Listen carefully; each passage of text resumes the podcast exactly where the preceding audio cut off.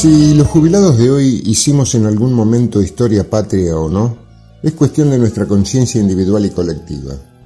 Cada uno sabrá cuál fue su compromiso de vida y su arraigo al terruño que lo vio nacer.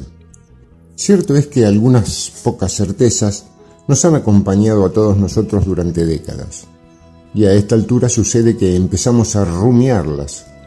Los nuestros son repasos, a veces con sabor a reproche y otras veces con síntomas de impotencia. ¿Acaso nuestra primera insoportable verdad haya sido que teniendo un país potencialmente rico y bendecido por la naturaleza, en algún momento de nuestra historia los argentinos podríamos haber discutido un poco más los negocios con el resto del mundo? Podríamos haber protegido y defendido nuestras riquezas con más rigor, hasta diría con más elegancia, porque al fin y al cabo sintiéndonos necesarios, terminamos siendo educadamente sumisos, hasta cobardes, si se me permite. ¿Por qué nos rebajamos desde el principio de todos los principios a las imposiciones y exigencias de los grandes explotadores de patrimonios ajenos, los naturales y también los metálicos?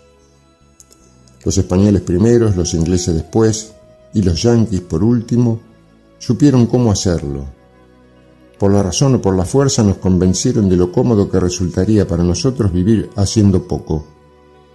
Ustedes cosechen lo que esa pampa húmeda no se cansa de ofrecer y después de criarlas a la intemperie con pasto fresco, trasladen todas esas gordas vacas al matadero que del resto nos ocupamos nosotros.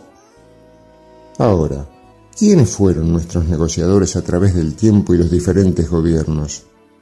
Con tremendas sequías o deslumbrantes cosechas, ¿cómo ha sido posible que siempre saliéramos perdiendo?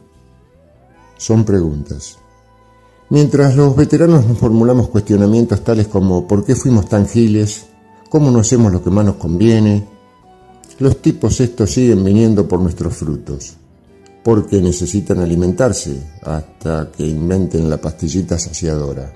Los cosos del norte buscan eso en nuestro territorio alimentos, pero al mismo tiempo van desarrollando nuevos deseos y avaricias que se agregan a su desesperada rapiña.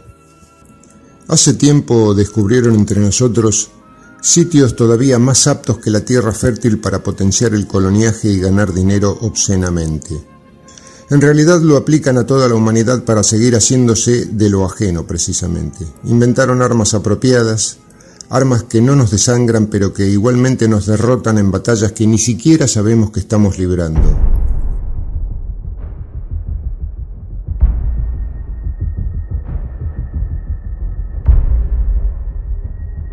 Los gigantes tecnológicos aprendieron a capturar nuestros grados conscientes e inconscientes.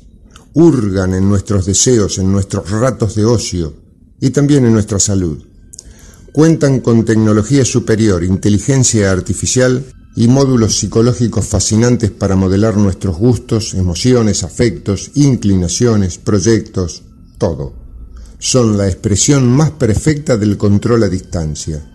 Supimos desde el principio que se proponían implantar la sociedad del consumismo y el goce permanente. Allá por los años 60 se veía venir. Lo confirmamos con cada martillazo sobre el cemento que hasta 1989 dividía en dos a la ciudad de Berlín. Solo que ya se nos hace difícil seguirles el tren. Se nos hace difícil comprender el verdadero alcance de la penetración cultural que nos impacta.